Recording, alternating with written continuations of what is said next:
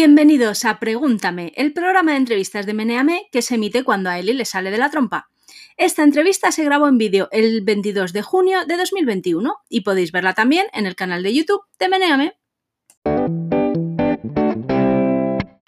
Buenos días y bienvenidos de nuevo a Pregúntame, la sección de entrevistas de Meneame. Soy Patricia Tablado, mi usuario es Patchier, y soy la encargada de leer las preguntas que ha enviado la comunidad de meneame.net a nuestra entrevistada. Hoy nos acompaña la primatóloga Itzaso Vélez del Burgo Guinea, directora técnica del Centro de Rehabilitación de Primates de Luiro, espero decirlo bien, en el este de la República Democrática del sí, Congo. Luiro. Luiro. Obtuvo su licenciatura en Ciencias Ambientales en la Universidad de Barcelona y su máster en primatología en la misma universidad.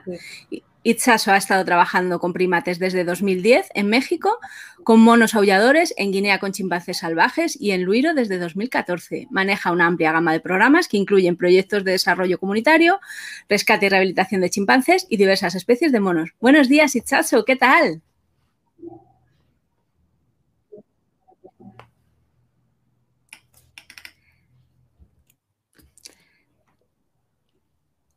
Hola, Ah, es que se, se corta un pelín. La conexión Nada. aquí en Congo no es muy buena. ¿Qué Nada, tal? No te, preocupes. Bien, te paso la primera pregunta, ¿vale? Nos la manda Vale. Eumesma y, y Balín. Gracias por tu tiempo, Itzasu. Desde mi desconocimiento en la alimentación de los primates, ¿cuál crees que sería su comportamiento ante la posibilidad de elegir entre tortilla con cebolla y sin cebolla? Gracias y un saludo. Pues si te digo la verdad, no lo hemos probado, pero yo creo que irían a la de cebolla, igual que yo, porque al final tiene más gustillo, está más jugosa y yo creo que tirarían hacia la de cebolla, sí. Pasamos a la siguiente que nos la manda Zurditorium. Como experta en primates que eres, ¿qué opinas de Vox? Lo siento, no podía resistirme. Puedes pasar. Pues ¿eh?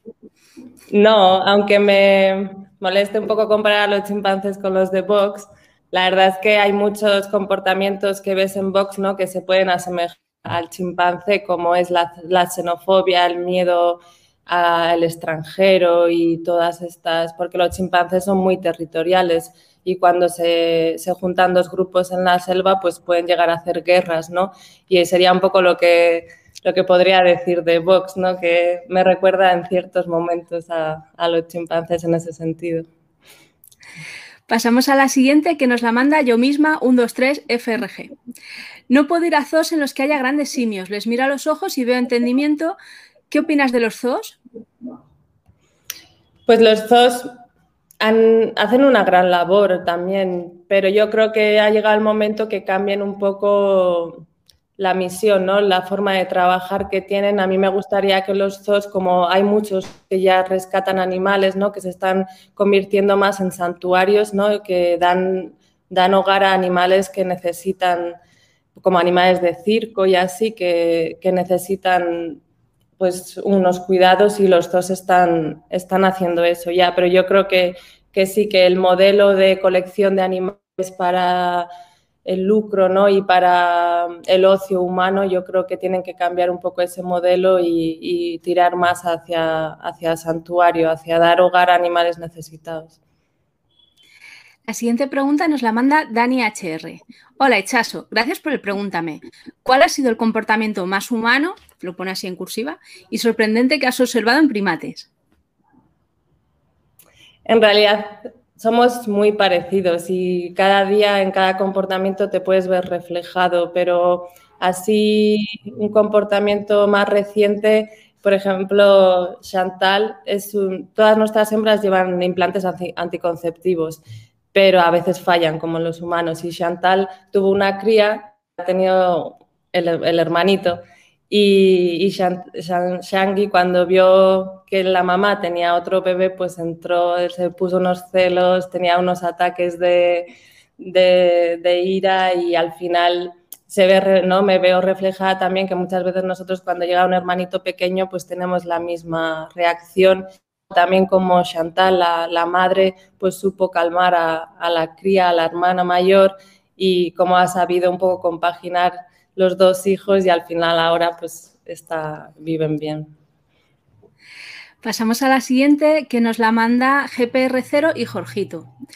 ¿Puedes contarnos cómo funciona el mercado de primates para experimentación? ¿Hay algún código ético que se esté siguiendo? ¿O es como la sensación, un secreto a voces sobre la brutalidad más brutal? La verdad es que sí que hay normas internacionales ¿no? para un poco eh, gestionar ¿no? lo que se hace con los primates y con otros animales en laboratorios, pero sí, la verdad es que conocemos casos de maltrato y, sí, hay tráfico liado a, experimentación, tráfico incluso de animales salvajes que los capturan para llevarlos a, laboratorios. Y yo, bueno, pues yo no, estoy nada de acuerdo ¿no? con estas prácticas, además que está comprobado somos parecidos con los chimpancés o los primates, pero no quiere decir que un medicamento que funcione en los chimpancés vaya a funcionar en los, en los humanos. Entonces es un paso que, no es, no te, al final luego vas a tener que experimentar otra vez con los, con los humanos. Entonces yo creo que que cambiar esa mentalidad de, de, que el humano puede hacer lo que sea con todos los animales, ¿no? que por el bienestar humano podemos hacer lo que sea y empezar a pensar en otras alternativas como las que ya hay gente que ya está trabajando en ello, como las células madres, ¿no? Y otro tipo de pues, órganos en laboratorios y ese tipo de cosas, ¿no? Que, y ya un poco, y poco a poco descartar el uso de animales en, estas instalaciones. Qué interesante, o sea, es un temazo, claro. Pasamos a la siguiente pregunta que la manda la monja Mellada. Hola Itchaso, gracias por participar en este Pregúntame. ¿Crees que en los últimos años estamos ganando sostenibilidad hacia, otro, hacia otros primates? ¿Gestos como la declaración de Cambridge trascienden el ámbito académico y sirven para algo? Un saludo y gracias por tu trabajo. Ah, sensibilidad. Sí, la, la, la, declaración de Cambridge es muy bonita porque no solo a los primates, pero reconoce que los animales tienen conciencia, que los animales sienten, que sufren y, yo creo que es hacia ahí, hacia donde deberíamos finalmente. A mí es tan obvio ¿no? que los animales sienten y, sufren como nosotros, pero es, es, importante, imagino, que haya una declaración así como la de Cambridge para que la gente sea más consciente del hecho y yo creo que es muy positivo este tipo de, de iniciativas. Sí. La siguiente pregunta nos la manda Variable. ¿Cuál es tu opinión sincera del futuro de los primates en libertad? Muchas gracias por tu trabajo. Pues no quiero ser pesimista, pero yo creo que si no hacemos un cambio ya en, 20, 50 años podemos estar viendo especies de grandes simios desaparecidas y sería, sería una catástrofe, ¿no? Por muchos sentidos. Entonces, yo creo que es tiempo de reaccionar, es tiempo de cambiar esta sociedad de consumo brutal no, no es sostenible. Entonces, como no hagamos un cambio ya, no, no hay futuro. La siguiente pregunta la manda Continuum ST. Hola, Echaso. ¿En qué trabajos, en tus trabajos como etóloga, qué obstáculos o problemas soléis encontrar? ¿Qué opinión tenías de los grandes simios que haya cambiado con la experiencia profesional? ¿Y cuál es el proceso de rehabilitación de las víctimas de la caza furtiva?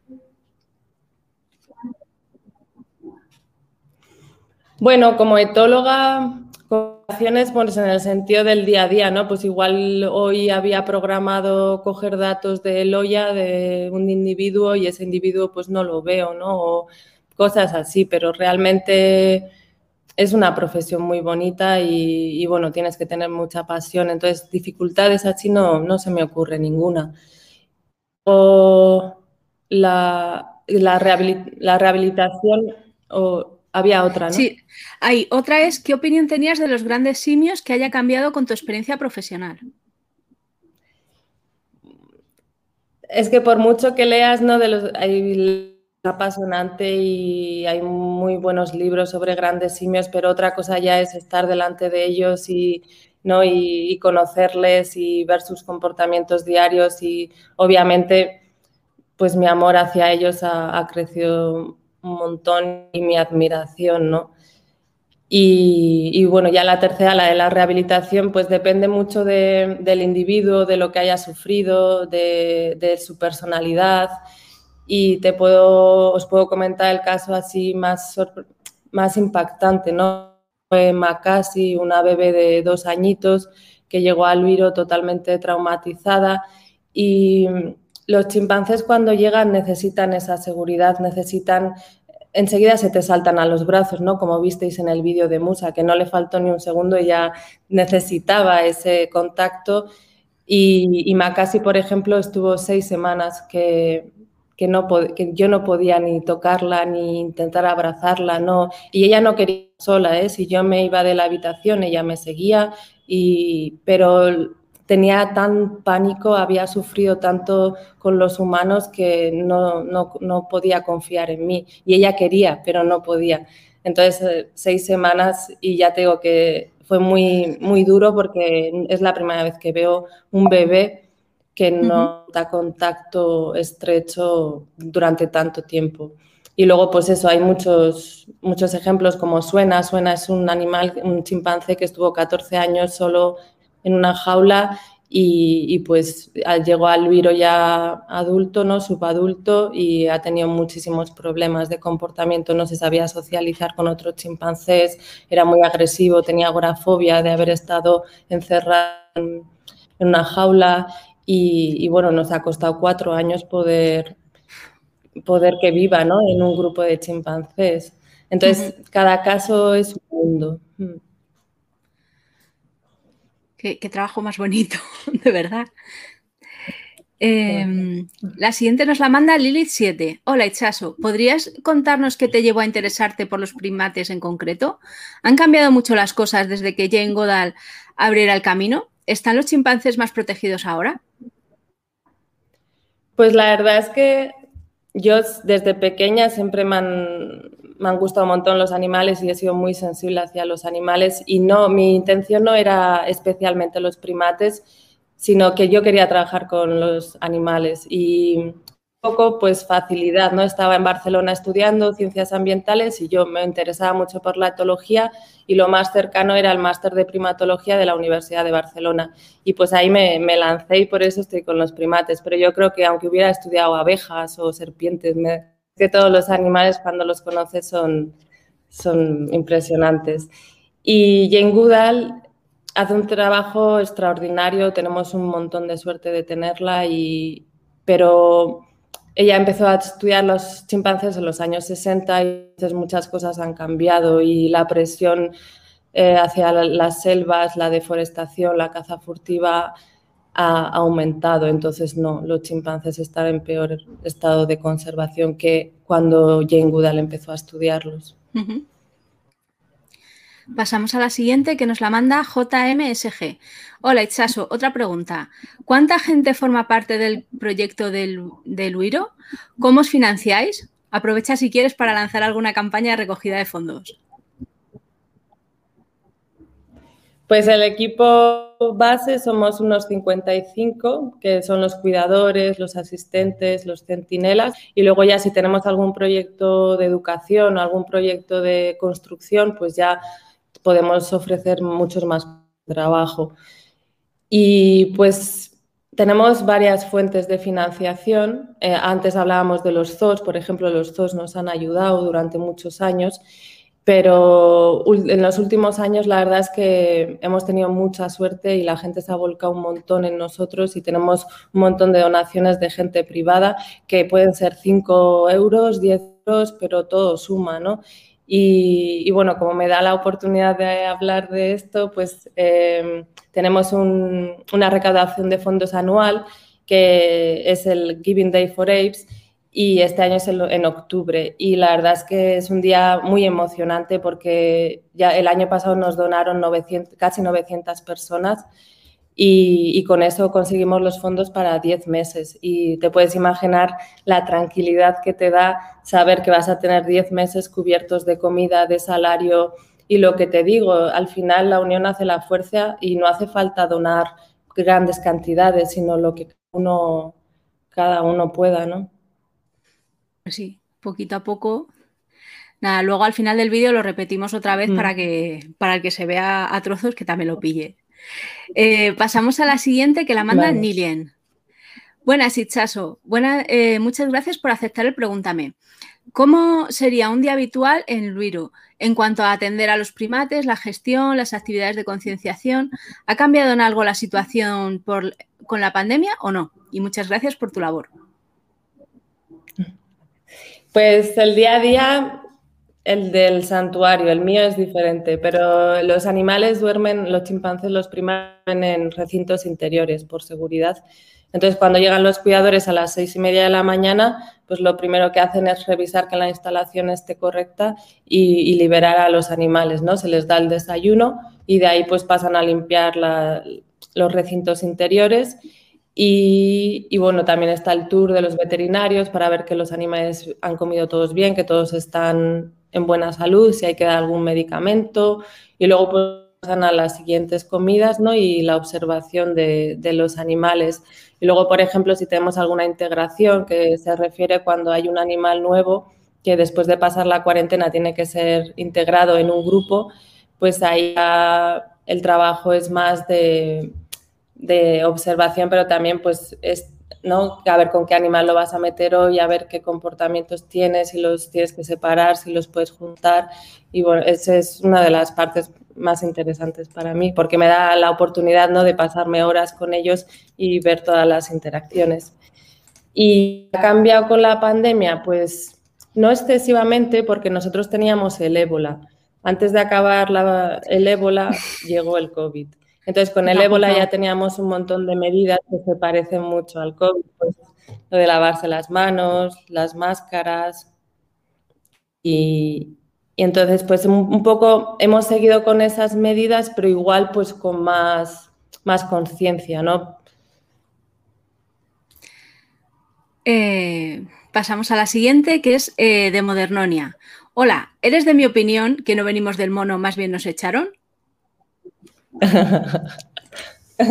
pues igual si pudieran nos hubieran echado, sí. Pero bueno, el caso es que tenemos el ancestro. Es que mucha gente ¿no? que dice que del, mono no es exactamente así. Tenemos un ancestro común y, todos hemos evolucionado en esa rama, ¿no? Y luego poco a poco nos hemos ido dividiendo y en el caso del chimpancé pues fue hace 5 millones de años. Y lo curioso lo que es que el gorila se separa antes que nosotros del chimpancé. Entonces el chimpancé se parece más a nosotros que al gorila. Y eso me parece muy fascinante, sí.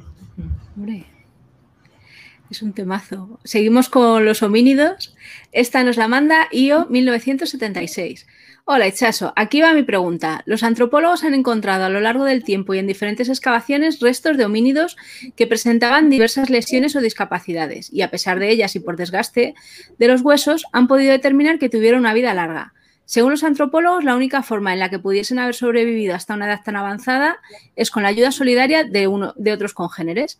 ¿Este grado de solidaridad y cuidado con el prójimo también se da en alguna especie de monete? No me estoy refiriendo al cuidado común de las crías, sino algo más parecido a lo que se piensa que pudo ocurrir con el llamado viejo de la Chapelle aux Saints, no hablo francés, así que bueno, en el que según los antropólogos las lesiones y la falta de dientes combinadas con la vejez demuestran que fue atendido por la comunidad y que lo mantuvieron con vida contra todo pronóstico. Sí, eh, pues la verdad es que no sé muy bien cómo contar, es muy interesante, pero yo creo que yo, de lo que yo sé, yo no creo que haya casos tan extremos como ¿no? de cuidar a, pues eso, a un anciano que no se puede casi ni mover, porque al final los chimpancés o los primates no son la, realidad de la selva es demasiado difícil, la supervivencia, ¿no? Como para poder hacerse cargo de, de, un animal no tan, tan, bueno, no enfermo, ¿no? Pero tan no sé cómo decirlo. Entonces yo desde, desde mi conocimiento no, no sé de ningún caso que hayan cuidado de un animal tan vulnerable, ¿no? Bueno. Eh, la siguiente pregunta la manda Suso. Buenas, Itchaso. Tú que tratas mucho con, primates, ¿consideras que nos entienden o que tienen interés en, interactuar con nosotros? No me refiero a que entiendan el lenguaje, sino a los gestos, emociones, en definitiva, que tienen curiosidad por nosotros y nos consideran seres que con, que con los que vale la pena llevarse bien.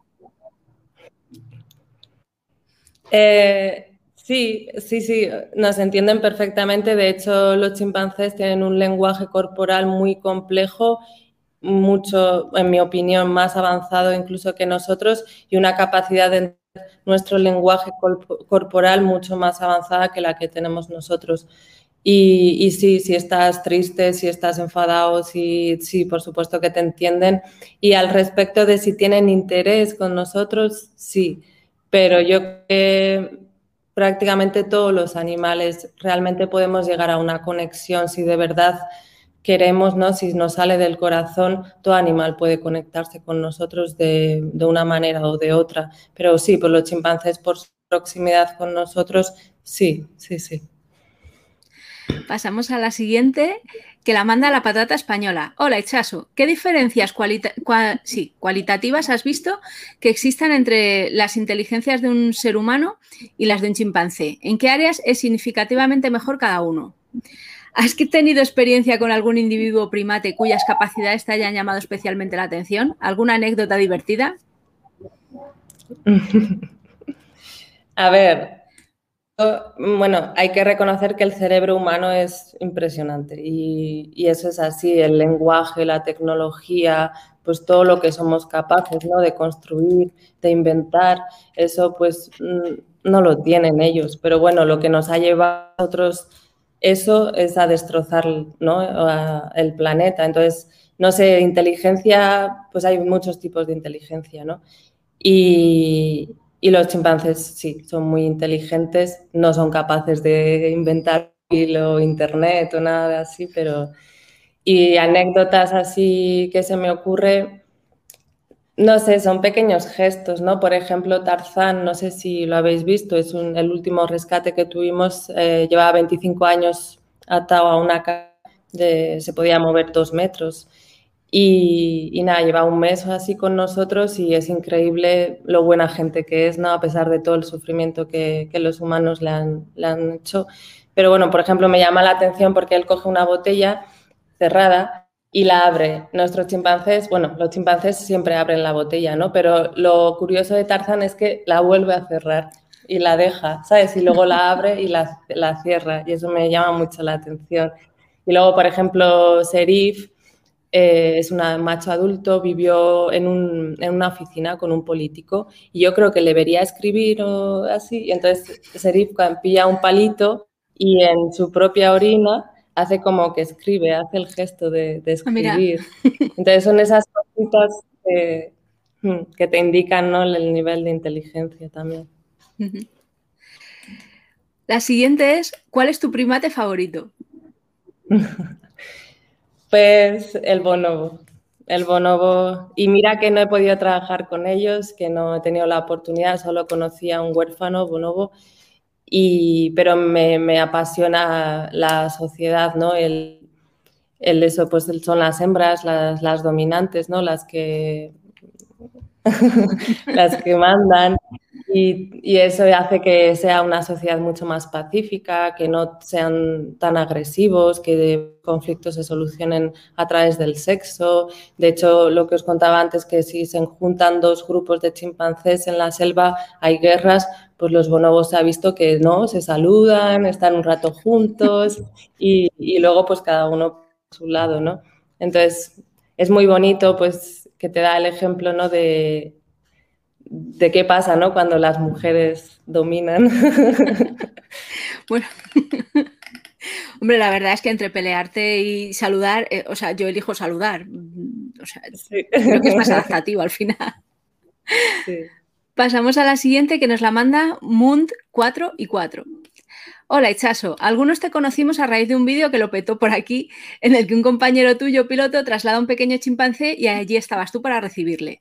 A raíz de ver esos abrazos entre el chimpancé y tú, me entró la duda de si para ellos abrazar significa lo mismo que para nosotros.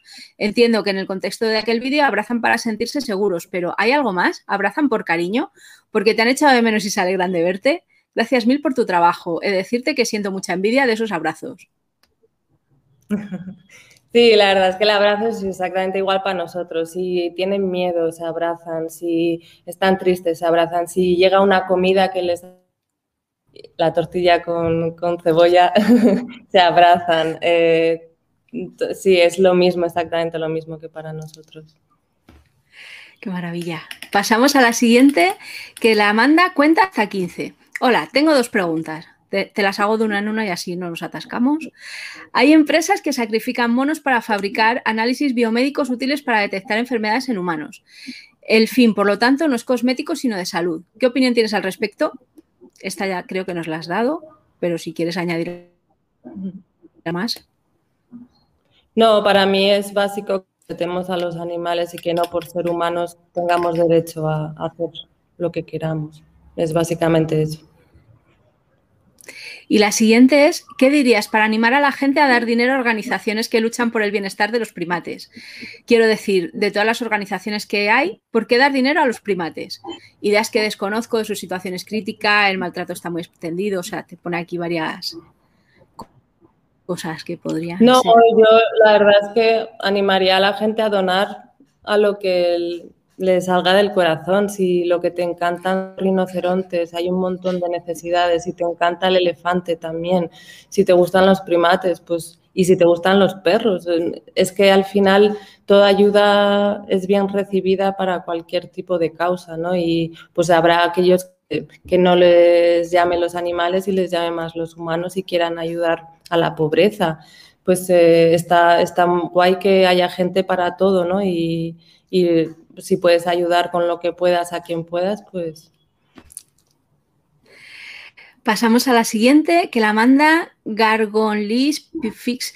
Esto, ponen los nicks para trolearme, o sea, lo tengo clarísimo, para que no lo sepa pronunciar.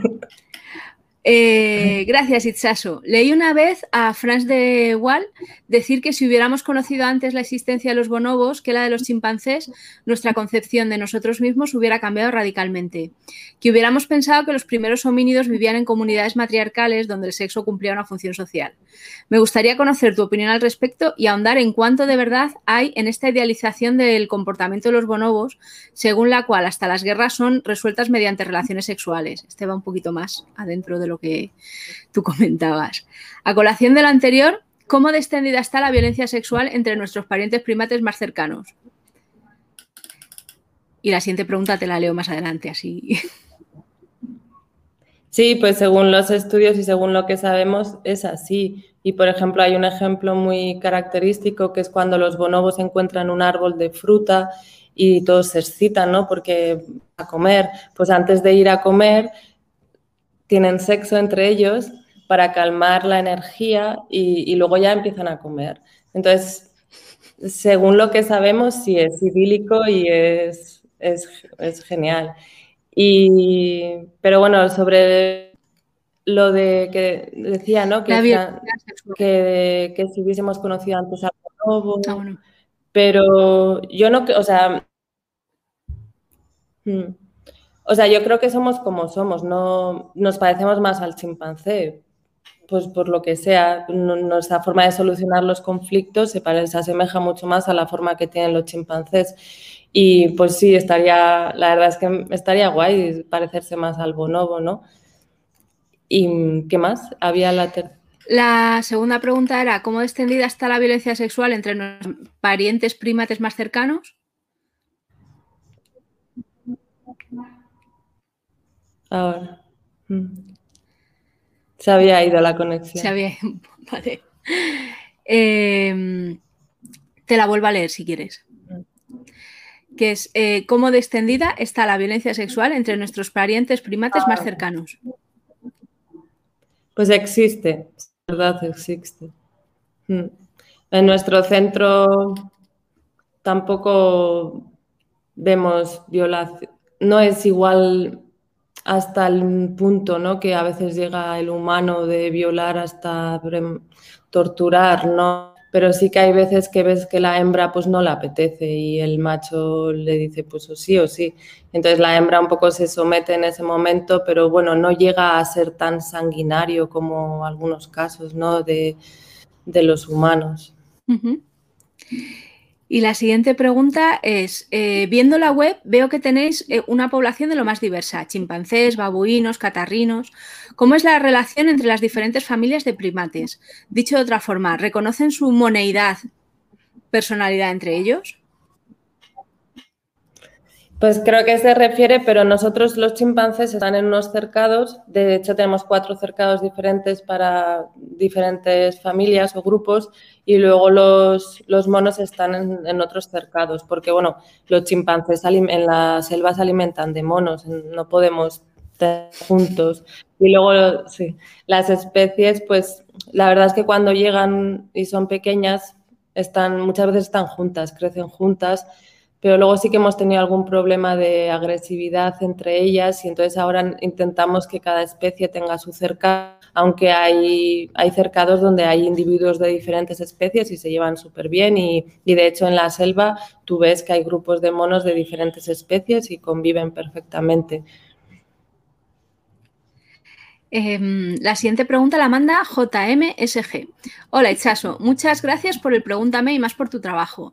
He estado viendo algunos informes en los últimos años en los que se comenta que, dando fuerza y conocimiento a comunidades locales, estas han visto que tienen mucho más que ganar, hablando directamente de dinero, protegiendo a la fauna salvaje que mediante la caza furtiva.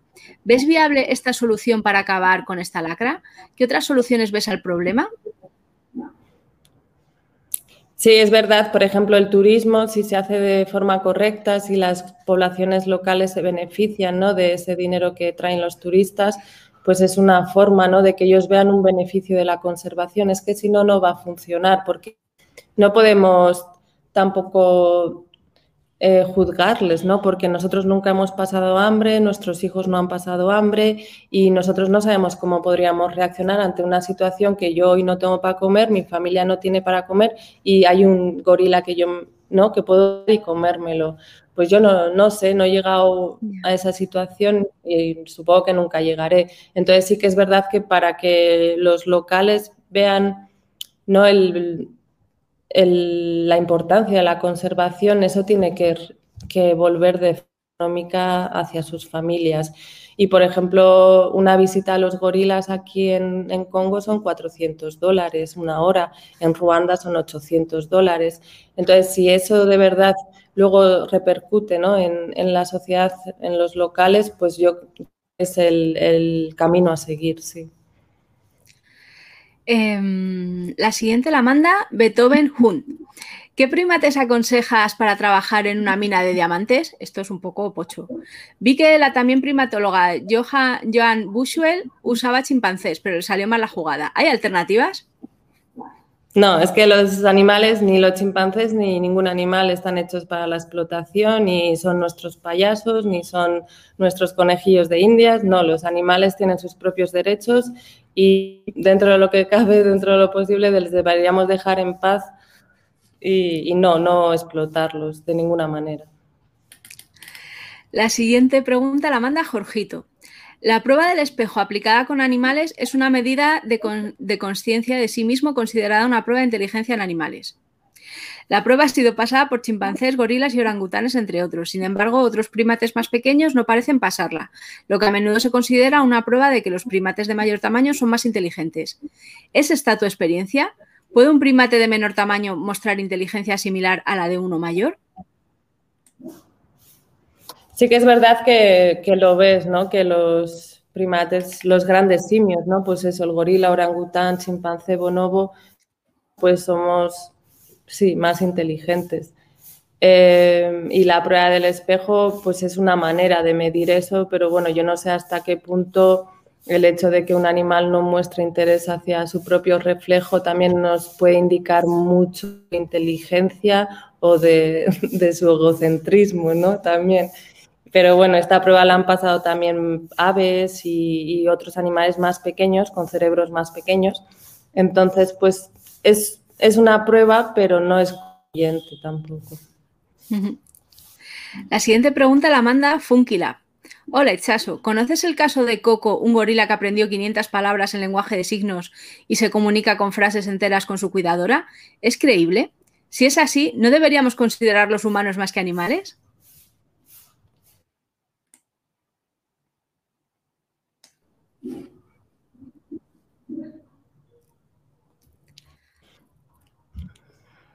¿Me oyes? Ah, se ha ido otra vez. Nada, ¿te la repito o...? Vale, sí. Vale. Eh, em, a ver, ¿conoces el gorila que aprendió 500 frases enteras con su cuidadora? ¿Es creíble? Si es así, ¿no deberíamos considerarlos humanos más que animales? Sí, bueno, sí, conozco a Coco y hay otros ejemplos ¿no? de animales que han, bueno, que han aprendido lenguaje de signos y al final eso nos indica ¿no? que ellos sí que, que no es que porque no tengan capacidad de hablar no quiere decir que no, no, no se comuniquen o no se puedan comunicar, sino que su forma es diferente. Y, y, yo creo, o sea, y hay muchas discusiones sobre este tema, que sí, deberíamos ser todos de la misma familia Homo, Homo sapiens, los chimpancés, los gorilas y los demás son de la, nuestra familia. Lo que pasa que por ese antropocentrismo ¿no? que decíamos antes, pues nos gusta sentirnos distintos y, tenemos nuestro propio grupo, pero sí, somos de la misma familia. Eh, nos manda la siguiente pregunta, hilada con la anterior, Pilar FC. Me gustaría saber qué te pareció esta noticia. Sandra, la orangután cuyos derechos básicos son reconocidos en Argentina. Jo, ahora la conexión está. Me gustaría saber. Eh, ¿Qué te pareció esta noticia? Sandra, la orangután cuyos derechos ah. básicos son reconocidos en Argentina. Sí. sí. Pues es un poco como la iniciativa de Cambridge, ¿no? Y es un poco hacia. Me, estas, este tipo de iniciativas deberían ser cada vez más más normales ¿no? y llegar a, entender esto como para toda la especie, porque, porque un animal sí y, y, los demás no, ¿no? Entonces yo creo que deberíamos reconocer que, que todos los animales, y si quieres, pues empezamos con los grandes simios, les, les damos los derechos a los grandes simios, pero yo creo que al final tenemos que incluir a todos los, los animales. Eh, la siguiente pregunta la manda MC FGBBN3. ¿Qué primates son más peligrosos para nosotros y cuáles menos? Sobre todo entre orangutanes, bonobos, gorilas y chimpancés. El humano.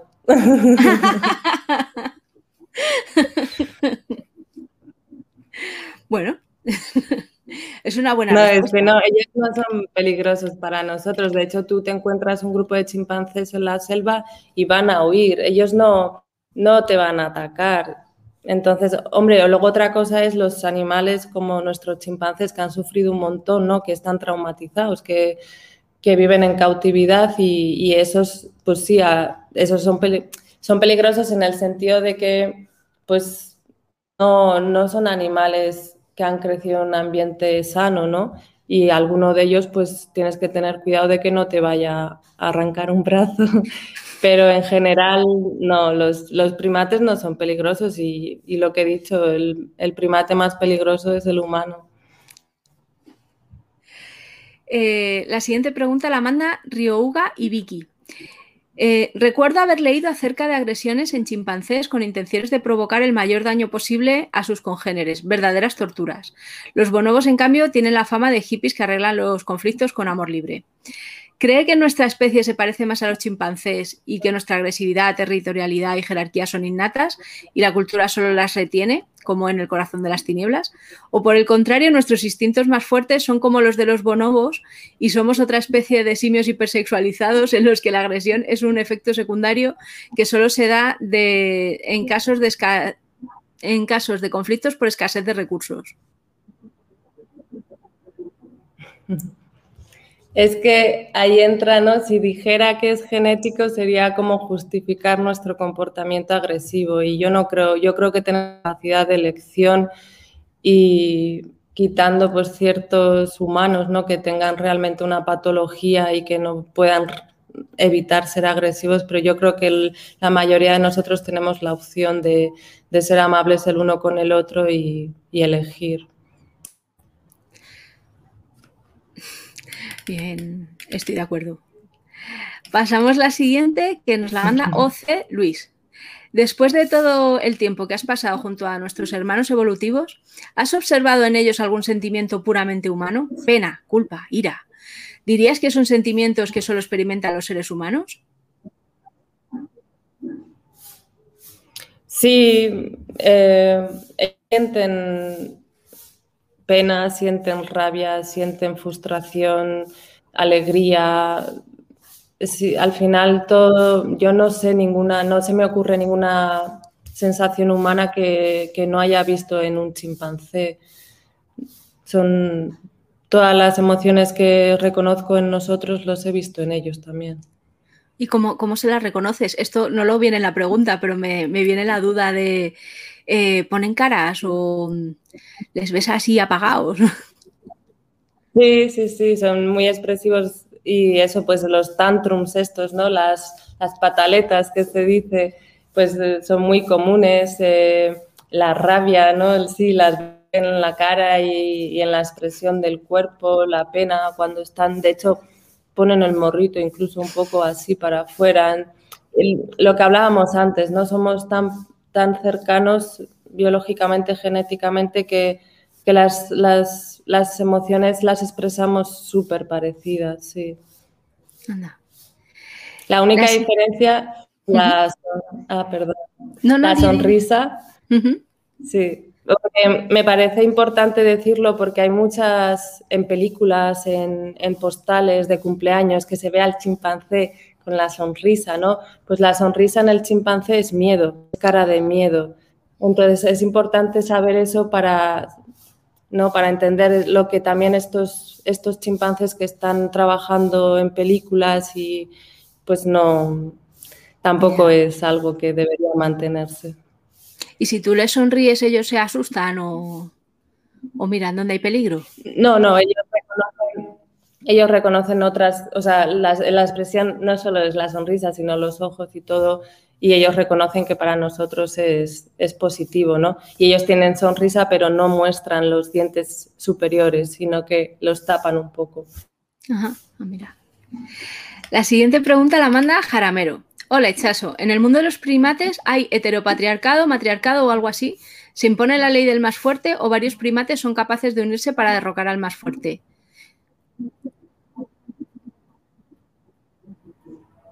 Sí, eh, un poco lo que hablábamos, ¿no? Que cada, y de hecho muchas especies de monos son matriarcados y los bonobos es un matriarcado y el chimpancé, pues el macho alfa es un macho. Pero es verdad lo que dice que, que es una democracia también, no es el que yo sea el más fuerte.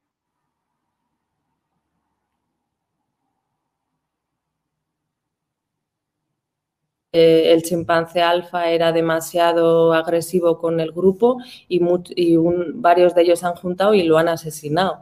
Entonces, el grupo tiene el poder de decisión, sí, de, de mantenerlo.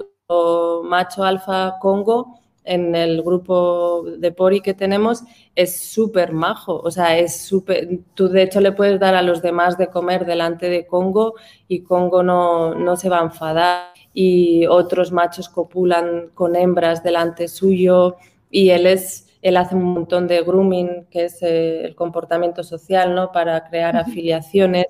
Y, y Congo es un macho alfa que está ahí también porque se ha ganado a las hembras, ¿no? Se ha ganado el apoyo de, todas las hembras del grupo y son ellas las que le van a proteger ante cualquier macho que, le vaya a, intentar quitar el poder.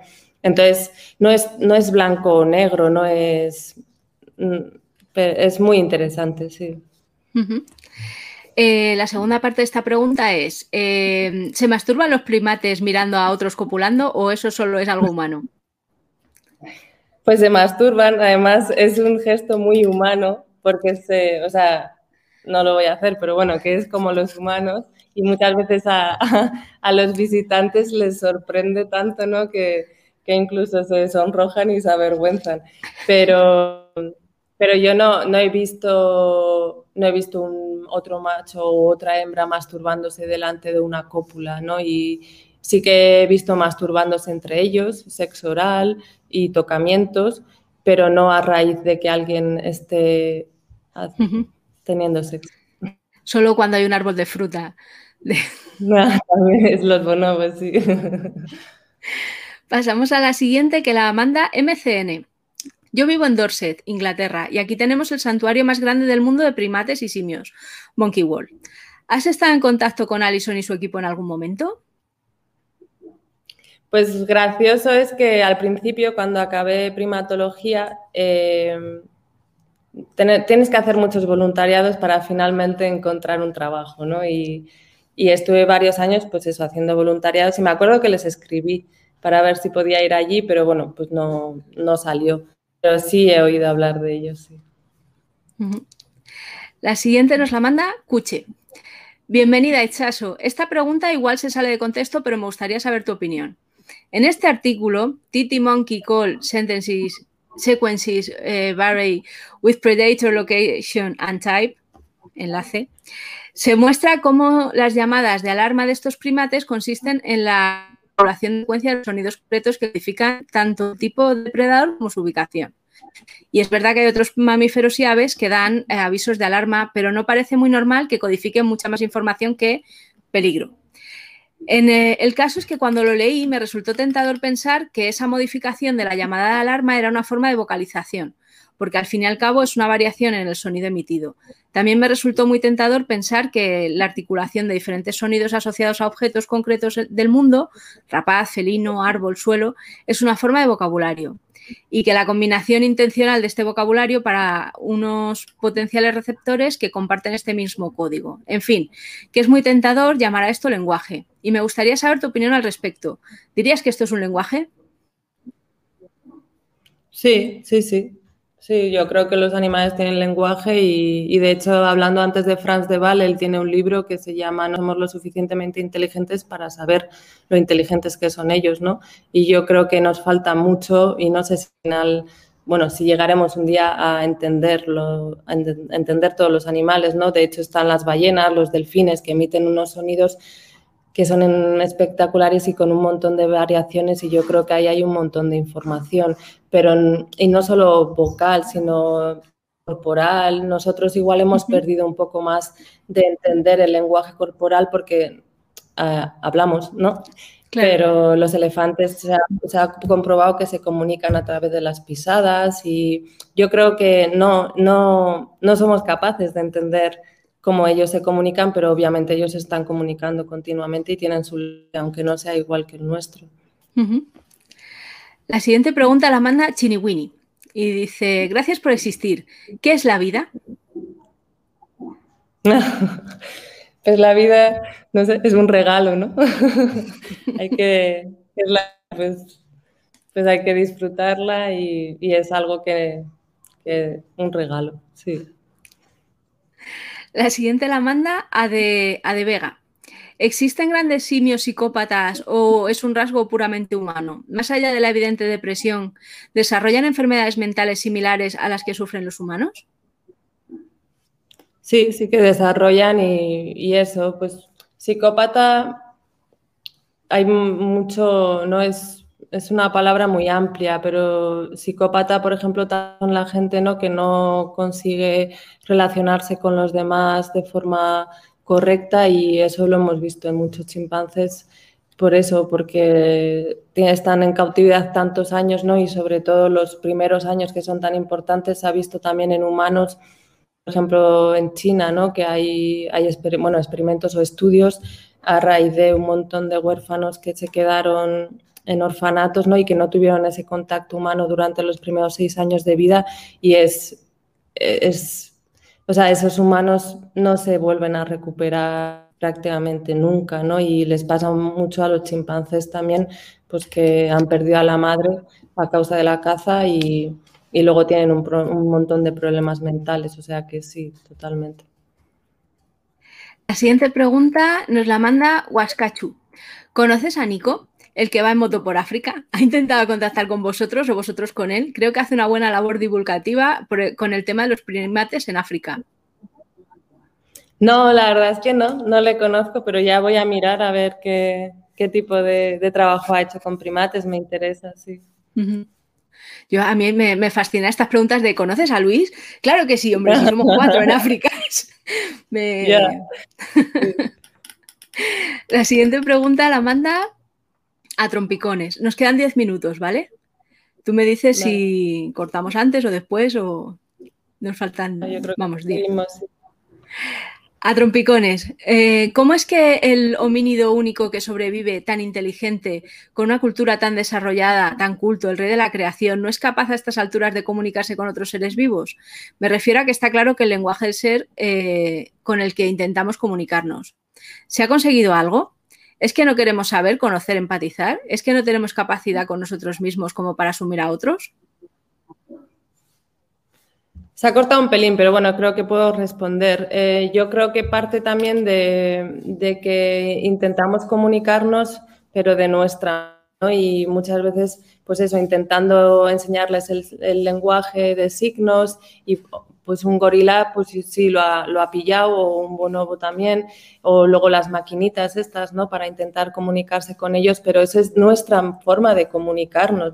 Yo no sé si realmente se ha hecho un esfuerzo por intentar entenderles a su manera, ¿no? Yo creo que sí, porque hay estudios con delfines y así que intentan descifrar un poco su lenguaje, pero un poco lo que hablábamos antes, ¿no? Es, muy complejo y, y, yo creo que sí, que ojalá algún no podamos tener ese, ese, tipo de comunicación porque yo creo que nos haría también cambiar nuestra perspectiva, ¿no? Entender que un delfín nos pueda decir, joder, pero ¿qué estáis haciendo? Que está todo lleno de basura, que no nos queda para comer, que la verdad es que sería, sería genial, sí.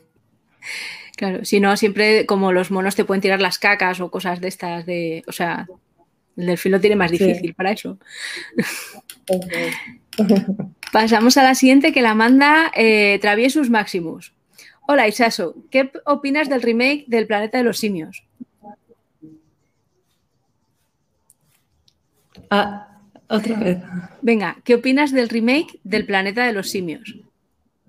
Ah, el planeta de los simios. Jo, pues me gusta un montón, pero por eso, porque, ¿no? Porque al final son los, los simios los, que consiguen el poder y y la verdad es que la última me gustó un montón y, lloré y todo de, la emoción, ¿no? De, verlos pelear y está muy... Además, mira, hablando de eso, me gustó un montón porque usan chimpancés, eh, no sé cómo llamarlo, de diseñados, ¿no? Que no, son, no están usando...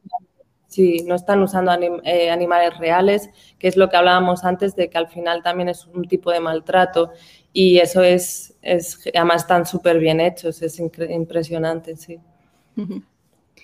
Eh, la siguiente que nos pregunta Gloops. Hola, Ichaso, ¿tú crees que si un millón de chimpancés mecanografiaran 10 horas al día durante 100 años, podrían escribir algo parecido al Quijote? No. Y también deberíamos obligarles a, nada de eso. Claro, no, claro. Yo estoy pensando en pones a un niño al lado de una máquina de escribir y te dura tres segundos. O sea, un chimpancé probablemente, pues mm. igual. O sea, tampoco. Pasamos a la siguiente, mm. que la manda Twinterbock. Hola, Echaso. ¿Cómo es la vida de una primatóloga en el Congo? A priori suena a aventura peligrosa, cazadores furtivos, conflictividad en la zona, pocos medios y encima científica y de piel clara, que en la zona debe ser una rara avis.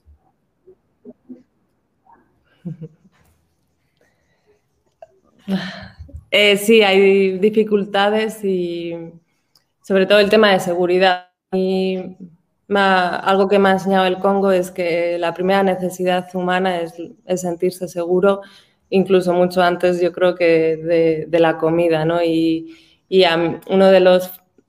Lo que yo peor llevo es eso, cuando empiezo a escuchar tiros, ¿no? Que hay alguna vez a la noche que es la K-47 y, y ese sonido yo creo que jamás me voy a acostumbrar y yo no creo que sea ni siquiera bueno acostumbrarse, ¿no? Y, y yo creo que es lo, que peor llevo. Pero bueno, aparte de eso, Congo es súper bonito, la gente es súper maja, tratan súper bien. Por ejemplo, eh, tienen mucha, mucha amabilidad con el extranjero, ¿no? Que igual allí nos falta más. Y por ejemplo, si tú llegas como extranjero, pero no por ser blanca, ¿no? Sino si llega un nigeriano también, pues ellos te van a ofrecer lo mejor que tengan y te van a dejar su asiento y te van a dejar la primera de la cola.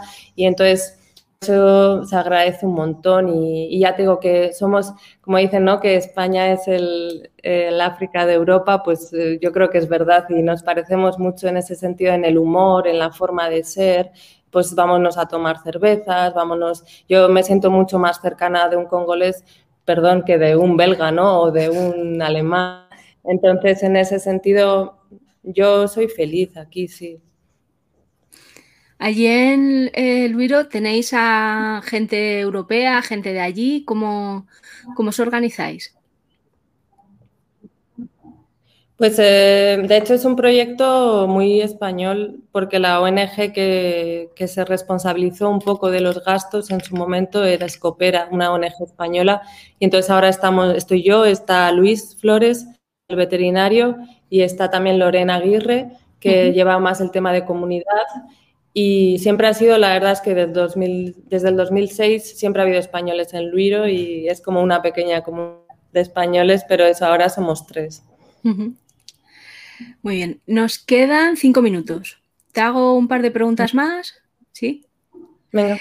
Venga, la siguiente la manda JID y K1900. ¿Creerías beneficioso dar una categoría superior a reserva natural a las áreas habitadas por los primates más cercanos a nosotros, bonobos o chimpancés, algo similar a la de los pueblos originarios no contactados, prohibiendo así toda interacción humana con estas especies? Es un tema muy complejo y a mí idealmente sí me gustaría que, esas selvas no se tocaran, pero es que la realidad es otra y, esas selvas están rodeadas de gente y, hay muchos, muchísimos recursos aquí en el Congo y como ya conocéis hay muchos minerales, el coltan, diamantes, oros y eso crea mucho interés internacional y, hay, y se explota, ¿no? Y entonces, pues si en un mundo ideal sí, la verdad es que me gustaría que esas selvas se quedaran como están y, que nosotros no pudiéramos entrar. Pero yo creo que en el, sistema actual no es realista. La siguiente eh, nos la manda Chu. ¿Tiene salidas laborales realistas la etiología? Es difícil, la verdad es que sí, porque, bueno, como toda ciencia, ¿no? La, hay muy pocas salidas, pues porque al final hay poca inversión, ¿no? De eso que tanto se habla en España, de la poca inversión hacia la ciencia, pues es así. Y al final para que te pague para hacer un trabajo de ese tipo, pues es complicado. Pero bueno, las hay, las hay y, hay muchos ejemplos, ¿no? Pues de gente que está trabajando en ello y de hecho que es que creo que es muy necesario trabajar en la etología un poco para entendernos a nosotros mismos, pero también para entender a los animales y, no creo que haya que dejarlo de lado porque creas que no vaya a haber salida, porque nunca se sabe. Mira yo. Hombre, pues eh, es una buena respuesta. Em, una que nos manda eh, Wise Brain. Hola, Itchaso, ¿qué opinas de Frank Cuesta? Me refiero a su labor dentro y fuera de la tele. Pues a mí me parece un, bueno, un hombre, ¿no? Con o sea, no le sigo, no he visto sus programas, pero me parece que hace una labor muy importante y que está intentando sensibilizar a mucha gente a su manera, ¿no? Pero bueno, eso capta también la, atención de mucha gente y, me parece que hace un trabajo genial y ahora mismo creo que además está pensando abrir un santuario también porque él ha rescatado un montón de animales, ¿no? En, pues en sus historias al final encontrar con animales con necesidades y ahora se va a dedicar a eso también. Entonces, a mí me parece me parece genial, sí. Muy bien. Pues eh, yo creo que esta ya sería la última.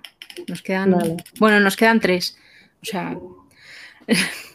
la siguiente. Hemos llegado, no que vamos a llegar a todas, pero. Yo tampoco, ¿eh? Qué, entrevistada más eficaz. Qué barbaridad. Esta la manda Alfa.